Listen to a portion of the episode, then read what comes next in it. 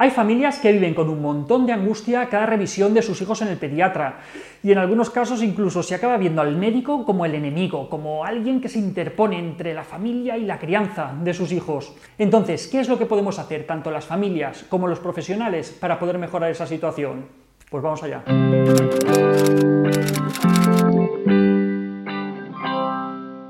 Al principio, cuando nuestros hijos son muy bebés, pues más o menos lo pueden llevar bien. Pero cuando crecen un poco y les han puesto ya tres o cuatro vacunas y se dan cuenta de qué es lo que pasa y a dónde van, pues empiezan a mostrar de un modo más que evidente su disgusto. Lloran, se resisten, se quejan, salen corriendo, un desastre, vamos.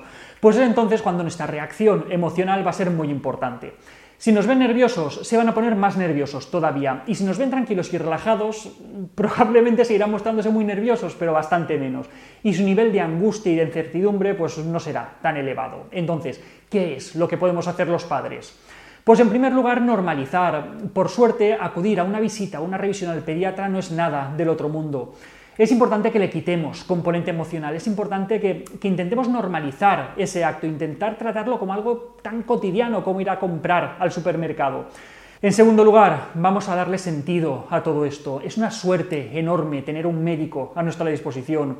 Hay sitios en el mundo y hace cuatro días en nuestro propio país en los que algo que hoy es tan normal, vamos, no lo podríamos ni pensar. No le estamos llevando al matadero, sino que le estamos llevando a un profesional con un montón de experiencia cada médico acumula gran parte de los conocimientos de todos los últimos siglos acerca de la salud, de la enfermedad, y al final lo que hace es que dedica su tiempo, su esfuerzo, su trabajo, todo a cuidar y ayudar a los niños. Miremoslo así. Tercero, no tenemos que ver al médico como nuestro enemigo, sino más bien como un aliado para conseguir que nuestro hijo tenga la mejor salud posible.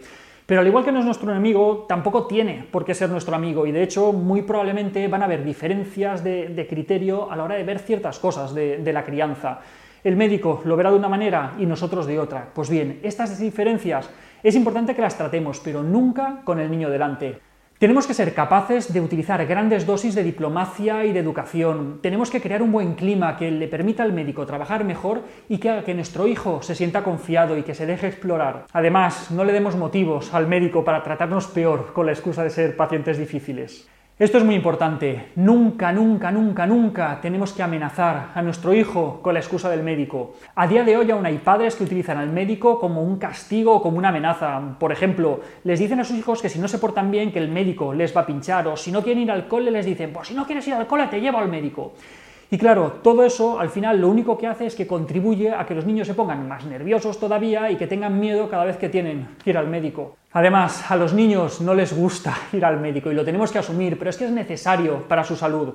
A nadie nos gusta ver llorar a nuestros hijos, pero más vale que lloren, por ejemplo, con las vacunas, a que se mueran después por una enfermedad que podíamos haber prevenido. Y por último, y quizá lo más importante, confía en tu médico. Y si no es merecedor de tu confianza, pues cambia de médico, es tu derecho, lo puedes hacer. Pero es que es importante que seas capaz de confiar en la persona en la que vas a delegar esa parte de la salud de tu hijo. ¿Y los médicos, los pediatras? Pues bien, los médicos tenéis que lograr que los padres confíen en vosotros. Los padres tienen que confiar, si no, todo esto sabéis que no funciona, pero es que esta confianza hay que ganársela día a día, consulta a consulta, y todo lo que voy a decir a continuación está dirigido precisamente a eso.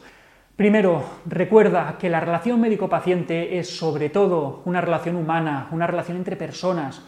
¿Que es importante tener un juicio clínico? Sí. ¿Que es importante poner los medios necesarios para ayudar al paciente? También. Estar actualizado, formado, todo eso es muy importante. Pero es que todo eso puede quedar en un segundo plano si no tratamos de un modo adecuado al paciente. No todas las familias son iguales y no todas van a necesitar lo mismo de ti como profesional sanitario. De hecho, una parte de nuestro trabajo como sanitarios consiste en identificar esas necesidades que tiene la persona que tenemos delante. Y muchas veces esas necesidades van más allá del diagnóstico del tratamiento de su hijo. En tercer lugar, empatiza, ponte en el lugar de la familia que tienes delante, que para ti puede ser el enésimo niño con tos y con mocos de la mañana. A veces la atención primaria es así, pero es que es importante que te pongas en su lugar, que comprendas que los padres que acuden a ti, también el niño, pero los padres, que están en un momento de mayor o menor angustia, que acuden a ti para recibir ayuda, nadie va al médico por capricho. Esos padres que tienes delante han cambiado sus horarios de trabajo, su rutina, han tenido que pedir favores para poder estar ahí que veas a su hijo. Algunos incluso pueden llevar esperando un montón de tiempo para que les puedas atender. Que está claro que todo esto no es tu responsabilidad, pero tenlo en mente que ayuda mucho a empatizar de verdad. Cuando los padres pedimos información no estamos poniendo en duda el juicio clínico del profesional, sino que simplemente necesitamos más información. Es una situación muy importante en la cual tenemos ahí a nuestro hijo que está malito, estamos confiando, estamos tratando de confiar en el profesional que le está atendiendo. Pero hay padres que necesitan que todas esas decisiones que se toman con su hijo estén lo suficientemente justificadas y para eso el médico, tú como pediatra, como profesional, eres el más adecuado para poder darle libros, artículos científicos o simplemente detenerte un par de minutos a explicar por qué estás decidiendo lo que estás decidiendo. Y en último lugar, pero quizá lo más importante, si quieres que confíen en ti, no juzgues, evita los juicios de valor. Al igual que sabes que cada médico es un mundo, pues cada familia también lo es. Y cada familia toma unas decisiones diferentes a la hora de criar a sus hijos.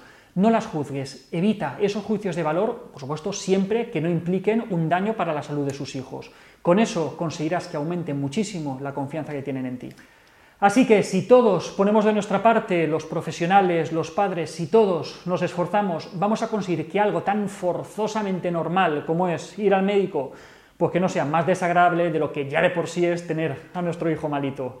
Y hasta aquí otra píldora de psicología. Espero que tanto los padres como los pediatras la hayáis encontrado útil. Ya sabéis, si queréis sugerirme temas, píldoras sin acento, arroba albertosoler.es. Nos vemos la semana que viene. Un saludo.